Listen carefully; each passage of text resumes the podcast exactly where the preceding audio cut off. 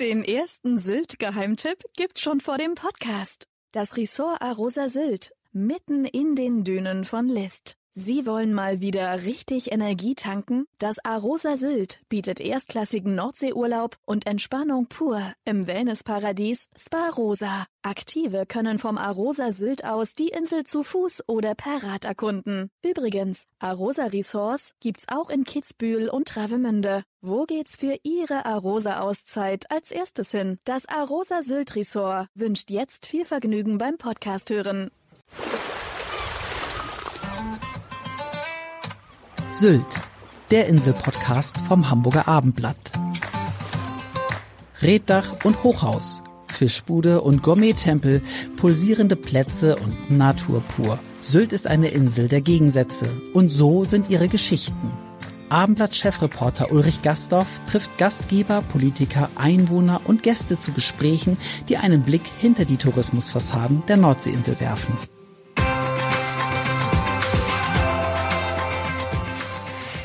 Herzlich willkommen zu einem neuen Podcast. Mein Name ist Ulrich Gastorf und ich begrüße heute ganz herzlich Klaas-Erik Johansen. Hallo, hallo Herr Gastorf. Herr Johansen, Sie sind Hotelier auf Sylt ja. und stellen sich doch einfach mal kurz vor, bitte. Ja, also mein Name ist Klaas-Erik Johansen, bin jetzt 58 Jahre alt. Ich bin ein gebürtiger Sylter, Kaitumer und bin Inhaber des Hotels Benedickenhof in Kaitum. Genau, ein sehr bekanntes Haus und ähm, sozusagen Sie haben ein ganz besonderes Jahr vor sich. Also erstmal fangen wir vielleicht so an. Wir sind jetzt ja im Februar. Ja. Und ähm, erzählen Sie mal, wie ist denn so der Jahresanfang für Sie? Weil Sie hatten ja, glaube ich, im letzten Jahr ziemlich viel Stress sozusagen, weil Sie ja richtig gut zu tun hatten. Zum Glück hatten wir viel zu tun, von daher auch Stress, okay, aber positiv. Aber das Jahr endet ja mit Silvester, einer Hochsaisonwoche die ja voller Überraschung und voller Arbeit ist. Danach kommt dann aber eine ruhige Phase. Der ganze Januar ist dann ruhig bis jetzt in den Februar hinein, um dann wieder anzuziehen über das Bieke-Wochenende, beziehungsweise Woche. Diesmal ist ja Bieke an einem Dienstag. Und äh, danach wird es dann wieder ein bisschen ruhiger, um dann endlich wieder loszulegen mit der Saison ab Ostern, also Anfang April. Das heißt also, äh, Januar, Februar haben Sie jetzt genutzt? Sind Sie, ähm, sind Sie schon im Urlaub gewesen oder haben Sie den Betrieb geöffnet die ganze Zeit? Tatsächlich ist der Betrieb geöffnet. Das ist ja auch eine Philosophie bei uns, dass wir immer geöffnet haben. Und wir nutzen das auch für Urlaubszeiten, na klar, aber vor allem nutzen wir das auch für Renovierungsarbeiten. Dieses Jahr haben wir ein paar Zimmer renoviert und vor allen Dingen auch neu möbliert, aber vor allem haben wir oder sind nach wie vor dabei, eine große Seite unseres Westerhauses mit Red neu einzudecken. Also eine ordentlich umfangreiche Maßnahme. Genau, weil das ist ja immer gar nicht so einfach, ne? Erstmal jemanden zu finden, der das macht und dann ja. ist es natürlich auch eine kostspielige Angelegenheit. Ja. Aber man muss ja auch immer investieren, denke ich mal, weil die Konkurrenz schläft nicht auf Sylt. Ja, genau. Also wir müssen, das Haus muss up to date bleiben. Wir müssen technisch das muss alles ordentlich sein. Das ist doch ganz klar, dass wir das sein müssen. Vielleicht erzählen Sie mal was zu Ihrem Hotel, weil das ist ja ein besonderes Haus. Also einfach, was das ausmacht, was das Besondere auch an Ihrem Hotel ist. Ja, also das Besondere von außen ist sicherlich, dass die Gäste uns sofort an unseren zwei Wiesen erkennen, die wir vor dem Haus haben und die mit dem weißen Zaun eingefasst sind. Und weil eben unser, der Bendickenhof, eine alte Bauernhofanlage ist. Meine Eltern haben das ja noch bewirtschaftet, als es ein Milchviehbetrieb war. Den haben die ja erst 68 aufgegeben und dann, und das hatten Sie ja vorhin angedeutet, das besondere Jahr, eben vor 50 Jahren haben Sie damals Ostern 1973 eben das Hotel als Hotel Garni eröffnet. Darf ich ganz kurz fragen? Mhm. Das heißt, hier standen, äh, also Milchvieh als Kühe waren hier? Richtig, Kühe. Ja. Aber gab es denn hier auch dann äh, richtig so, so Stallungen und sowas in der Art? Ja. Und die Gebäude nutzen wir heute als Hotelgebäude.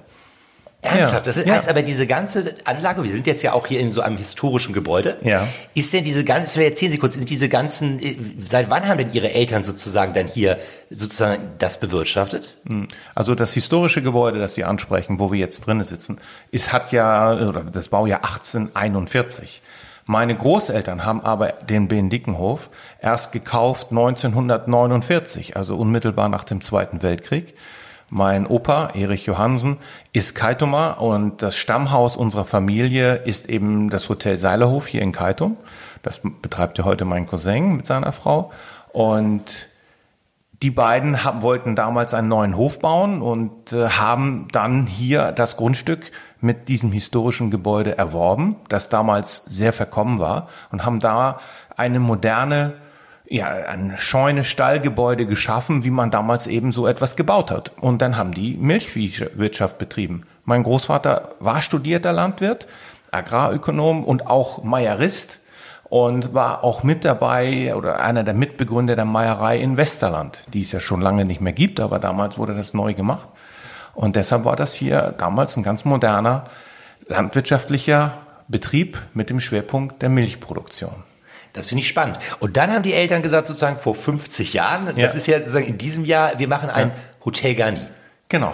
Also man muss sagen, es ist eigentlich zweigeteilt gewesen, denn meine Eltern beziehungsweise mein Vater hatte das Drama, dass sein Vater plötzlich erkrankte und früh verstarb. Und damals war das so, dass man als äh, Junior auf einem landwirtschaftlichen Betrieb im Sommerhalbjahr mitgearbeitet hat im Betrieb, aber im Winterhalbjahr durfte man dann auf Landwirtschaftsschulen gehen. Und da war er auch. Sie müssen wissen, wir gehören ja zur dänisch-friesischen Minderheit. Das bedeutet, mein Vater war in Dänemark in der Ausbildung zum Landwirt und hat dann äh, den Anruf gekriegt, dein Vater ist todkrank, du musst sofort nach Hause kommen, weil ein Milchviehbetrieb, müssen die Tiere ja zweimal am Tag gemolken werden. Und dann ist er nach Hause gekommen und ist der Vater gestorben und er musste den Betrieb als ganz junger Kerl übernehmen, ohne dafür eigentlich vorbereitet gewesen zu sein. Das war eine schwierige Zeit. Er hatte vier jüngere Schwestern und das war alles kompliziert. Und dann haben die losgelegt, hat er meine Mutter kennengelernt, die eine Flensburgerin ist und die eigentlich Künstlerin werden wollte, aber die wurde dann auch Bäuerin. Okay. Und dann äh, sind wir vier Kinder relativ schnell gekommen und dann hat sich aber herausgestellt, dass die Landwirtschaft eigentlich zu klein war. Also dann haben die 68 Landwirtschaft aufgegeben und mein Vater war zu dem Zeitpunkt auch schon Bahnspediteur auf Sylt. Das bedeutet, ein Bahnspediteur verteilt das Stückgut, das per Bahn an einem Bahnhof angeliefert wird. Also dann mit dem äh, Lastwagen oder mit ja, genau. Transporter. Das, okay. Mhm. Ja, und das hat mein Vater dann hauptberuflich gemacht und er hatte zum Schluss drei LKW, zwei angestellte Fahrer, den dritten ist er selbst gefahren. Und meine Mutter hat dann aus diesem ehemaligen Scheune-Stallgebäude die Idee entwickelt, daraus ein Hotel Garni zu machen. Und so ist es dann letztendlich auch gekommen. Und die Aufgabenverteilung war klar. Meine Mutter macht das Hotel und mein Vater weiterhin die Spedition. Das hat aber nur zwei Jahre gehalten, weil das Hotel war von Tag eins an ein Erfolg. Darf ich kurz fragen, wie viel Zimmer man damals ungefähr hatte zum Wir Start? hatten damals tatsächlich 18 Zimmer. 18 Zimmer schon, okay. Immerhin, ja. Aber auch als Hotel Garni und, aber kleine Zimmer, ne? Aber immerhin schon ein Swimmingpool. Das war damals schon für Kaidomer Verhältnisse eine tolle Sache. Ist es der Swimmingpool, den es heute noch gibt, oder war der woanders? Also ja, der war tatsächlich woanders. Okay. Und die Dimensionen unseres heutigen Pools sind äh, ganz anders. Ne? Also das war damals ein Pool, der hatte acht mal vier. Ja, aber trotzdem für, ich meine, vor, ja. sagen wir mal, 50 Jahren etwa. Ja, war das also, gut, also, oder? War das spitze. War dann angesagt, okay. Ja. Also es lief gut schon mal mit den 18 Zimmern. Genau. Und dann hat mein Vater in 75 seine Spedition verkaufen können und ist dann mit meiner, bei meiner Mutter eingestiegen sozusagen und dann haben die das gemeinsam gemacht. Und jetzt muss man aber erzählen, was sich ja daraus entwickelt hat. Also, mhm. um es vielleicht nochmal demjenigen zu sagen, der nicht was, was ein Hotel Garni ist. Ein Hotel Garni, womit sie gestartet sind, ist ein Hotel, ja. wo nur Frühstück serviert wird. Also Richtig. nur nochmal zur Erklärung. Richtig, ja. So, jetzt, aber jetzt muss man ja mal erklären, jetzt 50 Jahre später, wo wir jetzt hier sitzen, äh, das hat jetzt eine ganz andere Dimension erreicht über die Jahrzehnte. Ja, richtig. Wir haben heute eine Anlage mit neun Gebäuden und die sind dann eben stückweise dazugekommen. Und der erste oder die erste große Erweiterung war schon zehn Jahre später. Da haben meine Eltern das Westerhaus gebaut. Die Insider wissen, welches Gebäude das ist.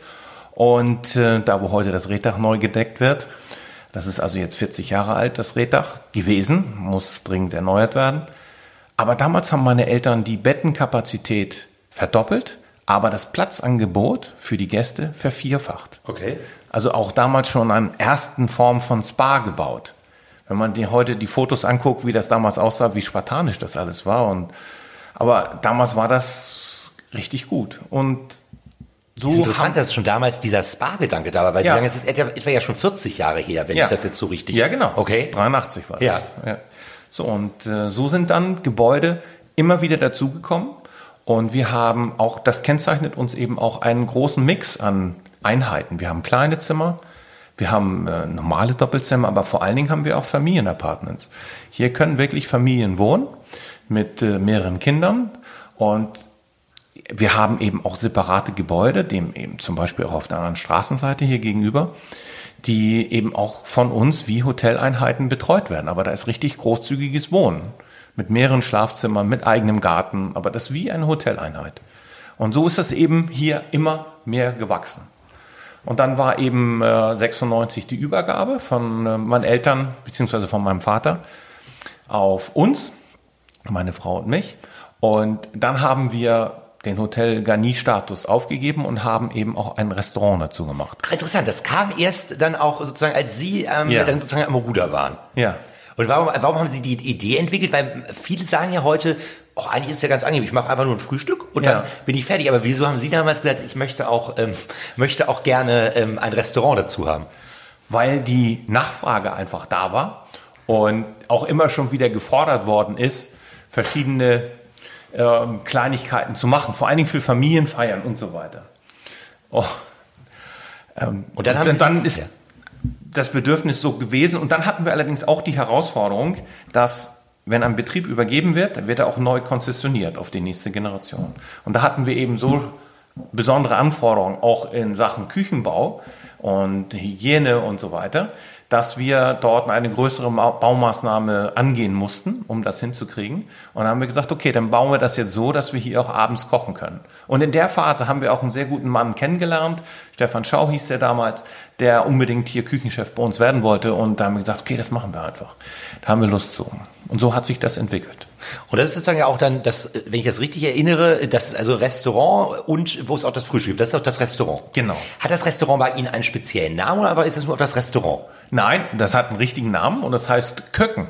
Und Köcken ist ja das dänische Wort für Küche, weil wir dort eben eine frische nordische Küche kochen wollen. Und haben Sie da irgendwie dann, äh, also haben Sie an dem Konzept des Restaurants, wenn Sie sagen, wann haben Sie es eröffnet, war es 96 dann schon? Oder? 96, dann war das in der Anfangszeit nur für Hotelgäste. Ah, okay. Und dann aber irgendwann später haben wir es dann auch für die Allgemeinheit geöffnet. Wir sind auch bekannt dafür, so für Familienfeiern. Also man kann bei uns wunderbar auch Bankette durchführen und es hat auch schon besondere Hochzeiten hier im Haus gegeben. All, all diese Dinge, das, das passiert hinten schon bei uns. Da haben wir gute Räumlichkeiten und Möglichkeiten dafür. Jetzt müssen wir noch mal ein bisschen über Sie reden, auch über Ihren Werdegang, weil Sie haben Ja. das ja wirklich, ich sag mal, so schön von der Pike auf gelernt. Ja. Und darf ich vielleicht fragen, wann war Ihnen denn eigentlich klar, Sie haben vorhin auch gesagt, Sie haben ja mehrere Geschwister. Ja. Wann war Ihnen denn eigentlich klar, dass Sie gerne dieses Haus übernehmen möchten? Wie alt waren Sie da, als Sie so Also zum ersten Mal gegenüber meinen Eltern habe ich das geäußert, dass ich gerne Hotelier werden möchte mit 17. Okay. Ne? Da, Also, hat, da hat meine Mutter mich ein bisschen ausgetrickst, denn äh, ich wollte vorher immer Geografie studieren und habe ihr davon vorgeschwärmt, dass ich irgendwo auf der Welt äh, als Geologe und Erdöl finden und so weiter. Und da hat meine Mutter einen Artikel gefunden, ja, diese Typen gibt es. Einer von tausend kann das werden. Da muss man schon sehr, sehr gut sein. Und da hat sie mich gefragt, bist du denn der eine von tausend? Und zufällig waren bei uns auf der Schule tausend Schüler. Und dann konnte ich ja klar sagen, nein, das bin ich nicht. Also hat sie gesagt, dann äh, musst du drüber nachdenken, ob wir, hast du nicht Lust dann mit in dem Hotel- und Gaststättengewerbe zu sein oder mitzuarbeiten. Und haben meine Eltern mich mit eingebunden, haben mich mitgenommen zu Veranstaltungen. Damals sind meine Eltern, die ja beide Quereinsteiger sind in der Hotellerie, sind Mitglied der Kooperation der Romantikhotels geworden. Das ist ja eine Gruppe von Hoteliers, die privat, also die Privathotels sind, also die Eigentümer arbeiten selbst in ihren Betrieben und sehr oft Quereinsteiger sind. So, und da haben die sich wahnsinnig wohlgefühlt in dieser Kooperation und konnten natürlich auch viel dazulernen. Und da ist man dann mitgenommen worden, wenn die Veranstaltungen hatten. Da waren mehrere Junioren da und da wurde man gleich an den Juniortisch gesetzt und dann hieß es, ah, das ist hier der Juniorchef von so und so. Das hat mir von Anfang an gefallen und das wollte ich dann auch werden. Und dann war klar, Abitur habe ich ja dann gemacht, dann war ich bei der Bundeswehr und dann war völlig klar, ich mache Berufsausbildung. ja, und jetzt ist natürlich spannend für unsere Hamburger Hörer. Hm. Ja. Wo haben Sie dann sozusagen die Ausbildung gestartet? Ja, ich durfte im Hotel vier Jahreszeiten in Hamburg lernen. Das war natürlich wunderbar. Aber darf ich fragen, wie es dazu kam, dass Sie, das, dass Sie sich fürs Vierjahreszeiten und das Vierjahreszeiten sich für Sie entschieden hat? Ja, ich würde mal sagen, als ich das meiner Mutter gesagt habe, ich möchte gerne Hotelier werden, hat sie, dadurch, dass sie Kontakte hatte zum Hotel für Jahreszeiten, dort ein Vorstellungsgespräch organisiert, sind wir dorthin gefahren. Ich saß, sagen wir mal, die erste Hälfte des Gesprächs nur dabei. Und meine Mutter hat sich über alles mögliche, Hamburg und Sylt und hin und her Ach, ja, die, die Mutti war dabei. Ja, die hat so. Okay. Und dann hieß es, ja, ach so, der Sohn, ja, ja, der soll ja Hotelkaufmann. Und meine Mutter hat darauf bestanden, dass ich Hotelkaufmann lerne. Und dann wurde nachgefragt. Damals war Herr Brandner ja der Direktor im Auch Vierjahreszeit. eine Legende. Ja. Vor kurzem hier gewesen im November. Ach, schön, Nach, ja. der Freund der Familie, Ja. ich habe gesagt, das ist äh, besonders. Und dann hat er gesagt, ja, aber der nächste freie Platz ist ja erst in fünf Jahren.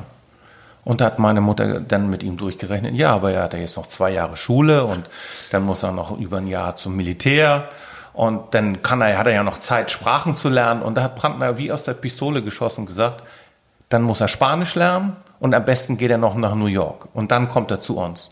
Und das hat meine Mutter so mitgenommen und dann wurde ich Vierteljahr nach Spanien geschickt, in die Sprachenschule, nach Sevilla. Und dann wurde ich anschließend noch nach New York City geschickt, ohne Sprachenschule, sondern dort, um Stadt zu erleben, Hotels zu erleben und so weiter. Äh, ernsthaft? Ja. Wie? Und dann kam jetzt die Ausbildung. Und dann kam die Ausbildung. Ja. Äh, wie war das? Okay, die, Frage, übrigens eigentlich, Sie waren ja schon viele Jahre in New York gewesen, eine große Stadt. Ich wollte Ja. erst fragen, wie war das denn jetzt dann nach Hamburg zu kommen, in so eine Großstadt, weil Sylt ist ja jetzt doch ein bisschen kleiner. Nein, aber ähm, wie war die, wie haben Sie die Ausbildung wahrgenommen? Oder wie haben Sie es in vier Jahreszeiten wahrgenommen, das ja heute als das beste Hotel Deutschlands auch wieder ausgezeichnet wurde vor Ja. kurzem? Wie haben Sie so, wie war das für Sie? Ja, es war, ich habe mich da sehr, sehr wohl gefühlt. Bin dort, wir waren ja circa 100 Azubis. Da waren ja bestimmt die Hälfte davon Kollegenkinder. Und entsprechend wurde man dort auch erzogen. Man wurde auch mit eingespannt, aber auch erzogen. Wenn ich da an besondere ehemalige Oberkellner denke, wie Herrn Uwe Hering, den es ja leider nicht mehr gibt, aber der war so der Bankettoberkellner und da war völlig klar, dass man da anders betreut wurde sozusagen oder ausgebildet wurde als jetzt andere. Das hat, fand ich damals sehr gut. Ich war schwer begeistert, bin nach Sylt gekommen äh, und habe meinen Vater unterstützt und da saß ich dann immer hier im grauen Anzug und dunkler Krawatte, so wie ich das ja in vier Jahreszeiten die Chefs rumliefen, wollte ich das auch, hat mein Vater dann auch immer gesagt, okay, das geht ja noch, aber bis zu einem Frühstück, wo ich dann auch angefangen habe, mein, mein Marmeladenbrötchen mit Messer und Gabel zu essen, Ach nein, da habe ich, da gab es ein bisschen Ärger. Und dann bin ich wieder eingenordet worden und seitdem ist auch wieder alles normal. okay, Sie hatten, Also- sich, also Sie hatten sich so richtig eingestellt, dieses Grand Hotel. Total. Das war für mich top. Und ihr, wo haben Sie gelebt? In Hamburg, als Sie damals da waren? Als Azubi hatte ich ein, ein Zimmer-Apartment in der Willi-Straße. Das ist da oben Richtung Winterhude. Ja. Da konnte ich mit dem Fahrrad runterfahren, Blumenstraße und dann an der Außenalster. Das ist ein Traum, ne? Oder mit der, mit der U-Bahn, der U3. Da Stefanplatz aussteigen und dann ruckzuck. Es ist noch drin sozusagen, Ja. die Strecke. Sie sind dann von, ähm, genau, nach, dem, äh, nach der Ausbildung für Jahreszeiten äh, machen wir, was kam dann noch für Station, bevor Sie wieder hier landeten auf Sylt? Also, der Hintergrund ist, äh, als ich fertig war als Hotelkaufmann, wollte ich unbedingt wieder ins Vierjahreszeit zurück als Direktionsassistent. Das war so das große Ziel. Und Herr Brandner hat gesagt, okay, Johansen, wenn du dreimal ein Jahr machst, ein Jahr Küche, ein Jahr Service, ein Jahr Hotelempfang in drei verschiedenen Ländern, ohne unsere Protektion, und dann wiederkommst, dann garantiere ich dir einen Platz als mein persönlicher Assistent. Und dann habe ich gesagt, okay, das mache ich. Da war da natürlich die Herausforderung, dass ich einen Platz finden musste, wo kann ich als junger Koch arbeiten, obwohl ich ja gelernter Hotelkaufmann bin, also noch gar nicht kochen kann. Nur das, was ich jetzt da mitgelernt hatte oder von zu Hause konnte. Und dann haben wir einen Platz gefunden im Andresens Gasthof hier, das ist in Bargum bei Nibel. Das war damals ja mit dem äh, Küchenchef Fritz Schilling. Das, oder was heißt Schilling? Also Küchenchef, das äh, war ja Mitinhaber, war ja der Ehemann von Frau Andresen. Und da habe ich das innerhalb vom halben Jahr konnte ich, bin ich da so rangeführt worden, dass ich ein bisschen mitkochen konnte. Und danach war ich ein halbes Jahr im Colombi Hotel in Freiburg. Danach habe ich dann ein halbes Jahr äh, eingeschoben als Praktikant im Weingut, als Weinküfer. Oh toll, welches Weingut war das? Das war Weingut Schwarzer Adler. Das ist äh, Franz Keller, beziehungsweise heute Fritz Keller. War eine wunderbare Zeit und mit die schönste Zeit. Und dann war eigentlich angedacht, dass ich nach Paris sollte, dort im Service im Hotel Ritz anfangen sollte. Und wenn mein Französisch dann gut genug ist, an den Empfang zu wechseln. Und das funktionierte nicht, weil dort dann irgendwelche anderen Umbaupläne waren und das Restaurant zu war. Und dann kam ich nach Hause und dann lag aber auch schon ein Zettel, dass ich unbedingt in Hamburg für Jahreszeiten anrufen sollte. Und dann bin ich dort eingestellt worden als Assistent des Wirtschaftsdirektors. Heute würde man sagen Assistant Food and Beverage Manager. So, und äh, dann bin ich wieder nach Hamburg und wieder in den Betrieb und war schon Direktionsassistent. Und das war wunderbar.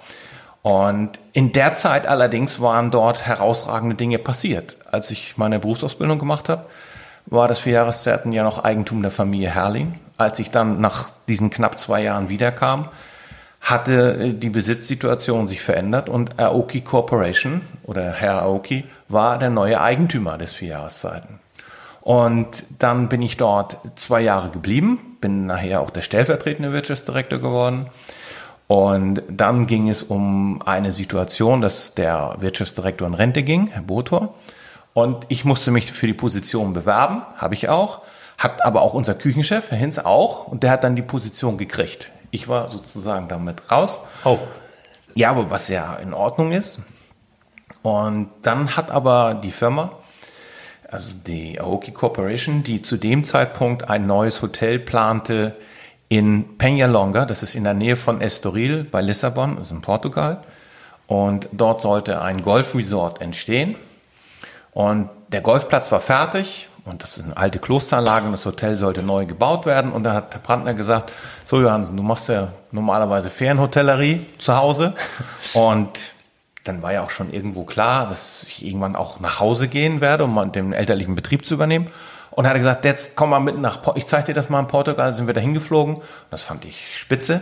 Und dann bin ich dort zwei Jahre gewesen und war ein sogenannter Pre-Opening Manager in dieser Anlage in Peñalonga. Das war damals ein West-Inn-Hotel, weil Herr Oki ja auch West-Inn gekauft hatte.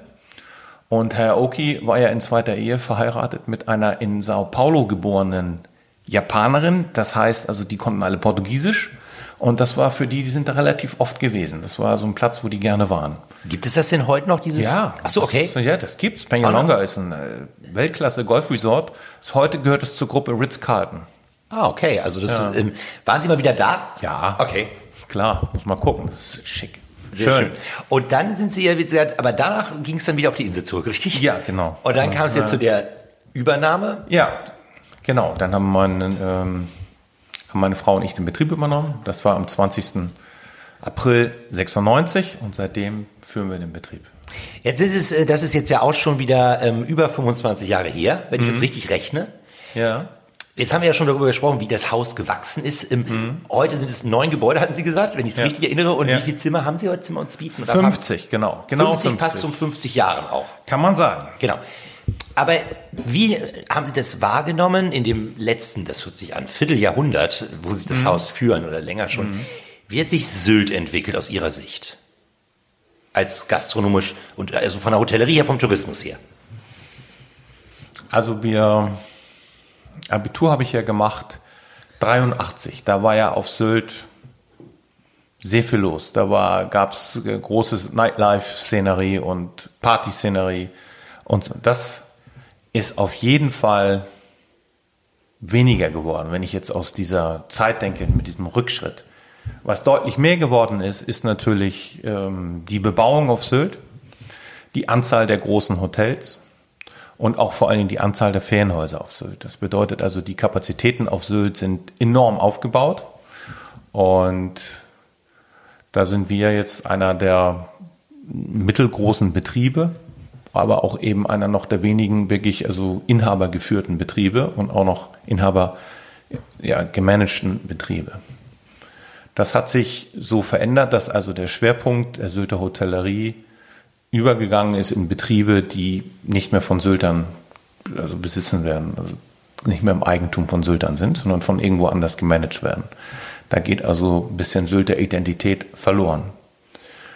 Und noch verändert hat sich die Situation, dass der Schwerpunkt sich zwischen dem Ferienappartement Wohnen und Hotellerie sich eben aufgrund der Kapazitätsunterschiede eben auch verändert hat. Deutlich mehr Selbstversorger auf Sylt, Gäste, die sich selbst versorgen und eben auch eine äh, Landschaft der Gastronomie, die eben auch kämpfen muss teilweise. Es gibt der berühmte Läden, die müssen sicherlich nicht kämpfen, die haben andere Herausforderungen. Aber es gibt auch viele normale Restaurants, die haben schon harte Zeiten und müssen eben auch wirklich sich bemühen oder kämpfen einfach. Das ist vielleicht ein besseres Wort dafür. Und es gibt ja auch einen ständigen Wandel und äh, im Moment der letzten Zeit haben wir ja leider auch ein paar Kollegen verloren, was schade ist. Gut, aber es ist ja immer wieder diese Sache mit dem, äh, dass man sagt, es ist zu viel und Sie sind ja nun nicht nur Hotelier, Sie sind äh, seit langem engagiert im Deutschen Hotel- und Gaststättenverband, die Huger Sylt, lange auch Furzler gewesen, heute glaube ich noch Schatzmeister. Das heißt, Sie sind ja nun wirklich ein äh, ausgewiesener Branchenexperte und Sie sind leben seit Sie Kind sind auf der Insel. Also ist das ist das hier zu viel Tourismus oder ist das in Ordnung? Kann das jeder vertragen? Kann das die Insel vertragen? Wie sehen Sie das? Das ist eine sehr schwere Frage, kann man nicht so einfach beantworten.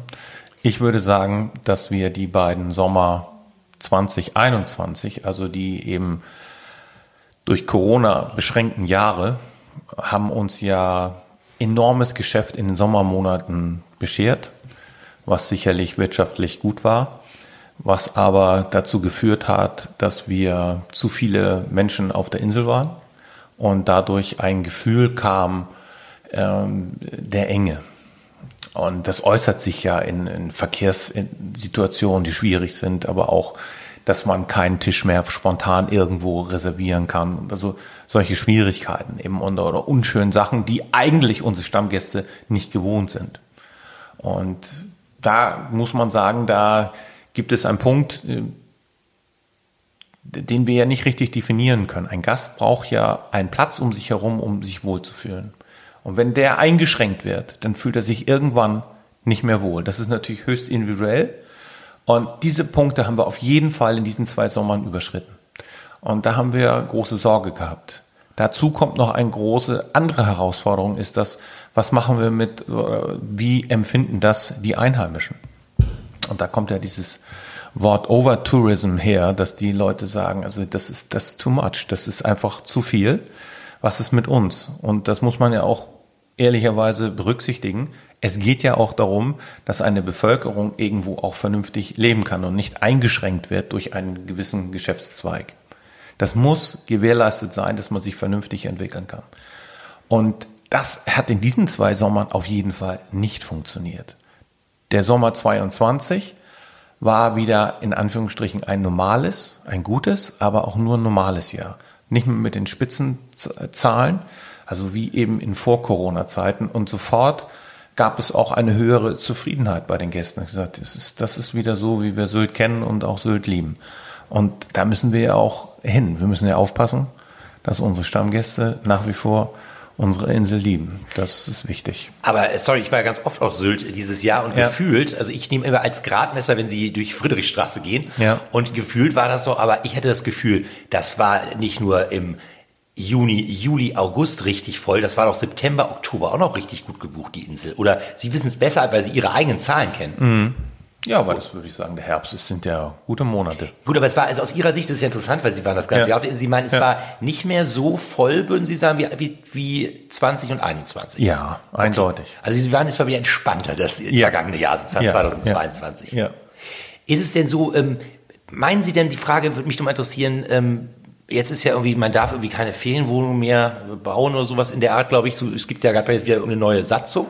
Ja, aber die wird ja erst diskutiert. Die okay. ist, äh, Gut, also aber es ist ja auch immer so allgemein wird ja gesagt, sie wollen auch nicht mehr, man will auch nicht mehr, dass noch mehr Hotels gebaut werden, wie große mhm. Hotels. Äh, mhm. Kurze Frage an den Hotelier, äh, wie sehen Sie das? Das ist natürlich ein schwieriger Punkt, wenn es grundsätzlich heißt, hier darf nicht mehr Hotellerie gebaut werden. Das würde ja auch unsere Betriebe betreffen, die vorhanden sind.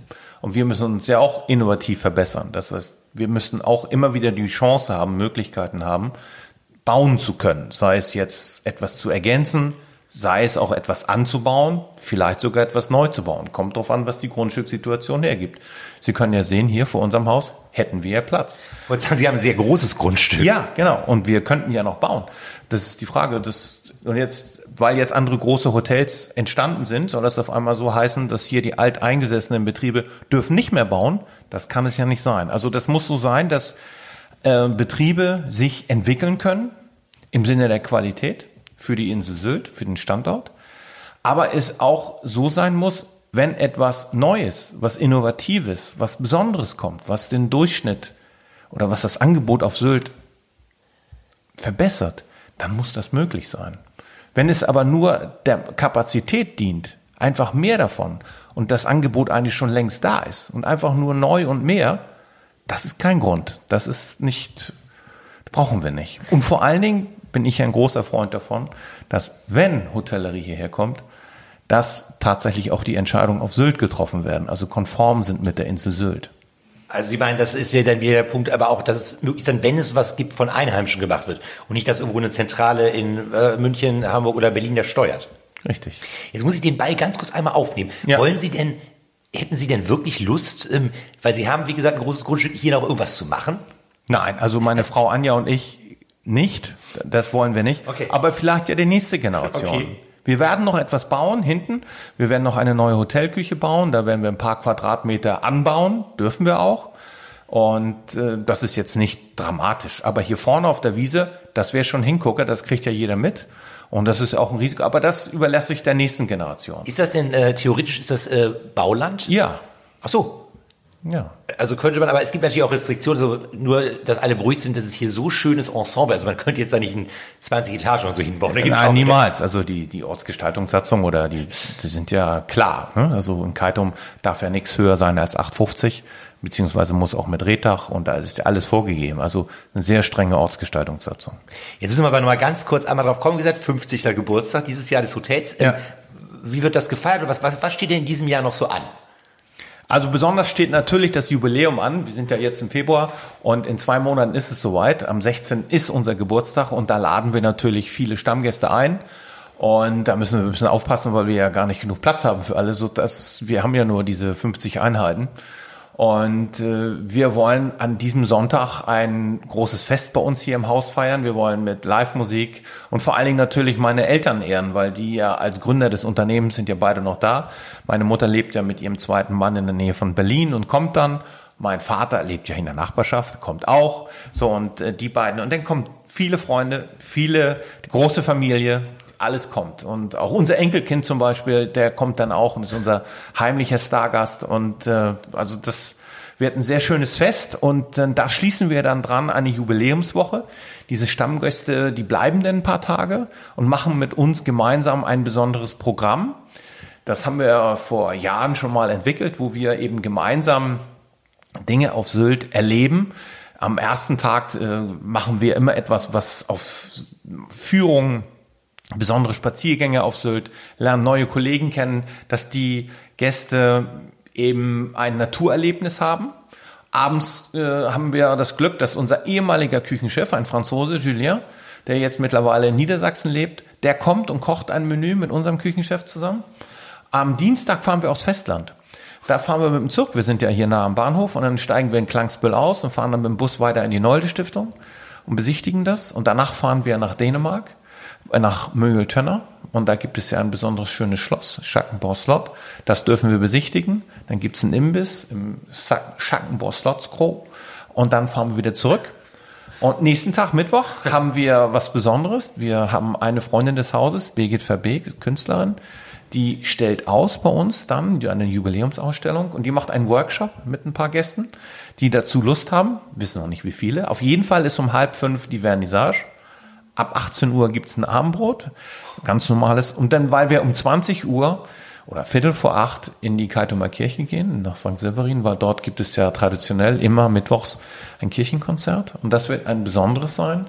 Äh, Alexander Ivanov als Kaitumer Organist organisiert dort auf unseren Wunsch einen Trompeter. Und es wird ein sehr festliches Konzert geben. Und dann anschließend kommen wieder alle zurück und dann gibt es ein bisschen Käse und vor allen Dingen Dessert bei uns im Kaminzimmer. Und da kommen die Künstler auch und das wird was Besonderes. Moment, aber das ist jetzt nur für die ähm, Stammgäste oder kann man, äh, kann man das buchen? Also das Kirchenkonzert ist ja öffentlich. Nee, aber ich, genau, aber das, was, was Sie jetzt an Programm erzählt haben, Ja. das ist eher für die, aber haben Sie nicht noch ein anderes Programm geplant, wo man noch sich einbuchen kann im Herbst? Doch, genau. Vielleicht sollten wir das nochmal erwähnen. Ja, das ist lieb von denen. Ja. Äh, das machen wir in der vierten Septemberwoche. Dort, dass wir nennen das ja Sylt hoch drei und hoch drei bedeutet ja entdecken, erkennen, erleben, so dass man äh, ähnlich wie ich das eben gerade skizziert habe, dass wir auf Sylt Erkundung machen gemeinsam, wir aufs Festland fahren und dann vor allen Dingen eben am letzten Tag auch noch eine Kite-Umführung machen. Und die machen mein Vater und ich in der Regel gemeinsam. Und da erfährt man eben Dinge, die man sonst nicht erfahren kann. Das hört sich auf jeden Fall gut an. Und es steht noch ähm, auf Ihrem eigenen Grundstück auch noch was Musikalisches an, oder? Ja, das ist ja unser Highlight im Sommer.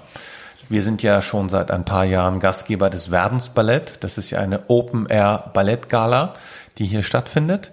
Und das findet dieses Jahr am Donnerstag, den 13. Juli statt. Und das muss man sich so vorstellen. Werdensballett, dänisch, ein dänischer Opernsänger, der mit einer ja, Gruppe internationaler Topstars der Ballettszene, Stephen McRae zum Beispiel, dem Solotänzer vom Royal Ballet of London, eine kleine Tournee macht durch Dänemark und eben ein Abstecher auch nach Sylt. Und dann ist hier ein Podest aufgebaut. Die tanzen auf 70 Quadratmetern. Und es, dieses Sommer haben wir es geschafft. 1200 Besucher sind denn hier auf der Wiese. Und das hat eine sehr besondere Atmosphäre. Und da gibt es auch eine besondere Beziehung zu Hamburg, denn äh, durch besondere, besonders liebe Gäste gibt es dort eine ganze Verbindung zum Hamburg Ballett. Und da gibt es eine Abteilung, nennt sich Bundesjugendballett. Das ist deren Jugendabteilung, hätte ich so gesagt. Und die tanzen hier mit und äh, die bestreiten mit einen Teil des Programms. Also das ist Wärmsballett mit der Teilnahme durch das Bundesjugendballett, Klammern Hamburg.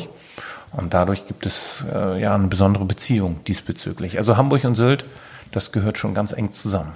Und äh, da kann man auch ganz normal äh, Tickets für erwerben. Dafür kann man ganz Online-Tickets erwerben oder sich bei uns melden, anrufen. Das machen wir alles, ja, gerne. So, jetzt sind wir schon, jetzt ist die Zeit schon wieder so schnell vergangen, die halbe Stunde, wir sind ja schon wieder drüber, sage ich immer. Ja. Aber vielleicht ähm, verraten Sie, das frage ich meine Gäste immer ganz gern am Schluss. Und ähm, hm. Sie als Ursülter, ähm, hm. wo fühlen Sie sich so am wohlsten? Wenn Sie einfach mal sagen, so jetzt habe ich irgendwie so einen Stress gehabt, jetzt muss ich aber mal raus. Was ist da so Ihre, was machen Sie denn am liebsten hier auf der Insel? Entweder fahre ich mit dem Fahrrad durch die Braderoper Heide bis nördlich Kampen, Klappoltal und wieder zurück durch die Dünen, diesen wunderschönen Dünenweg und fahre dann allerdings durch Westerland durch und dann südlich übers Rantumbecken wieder nach Kaitum. Das ist schön. Oder wenn die Temperatur es zulässt, fahren wir zur Strandoase und springen dort in die Nordsee.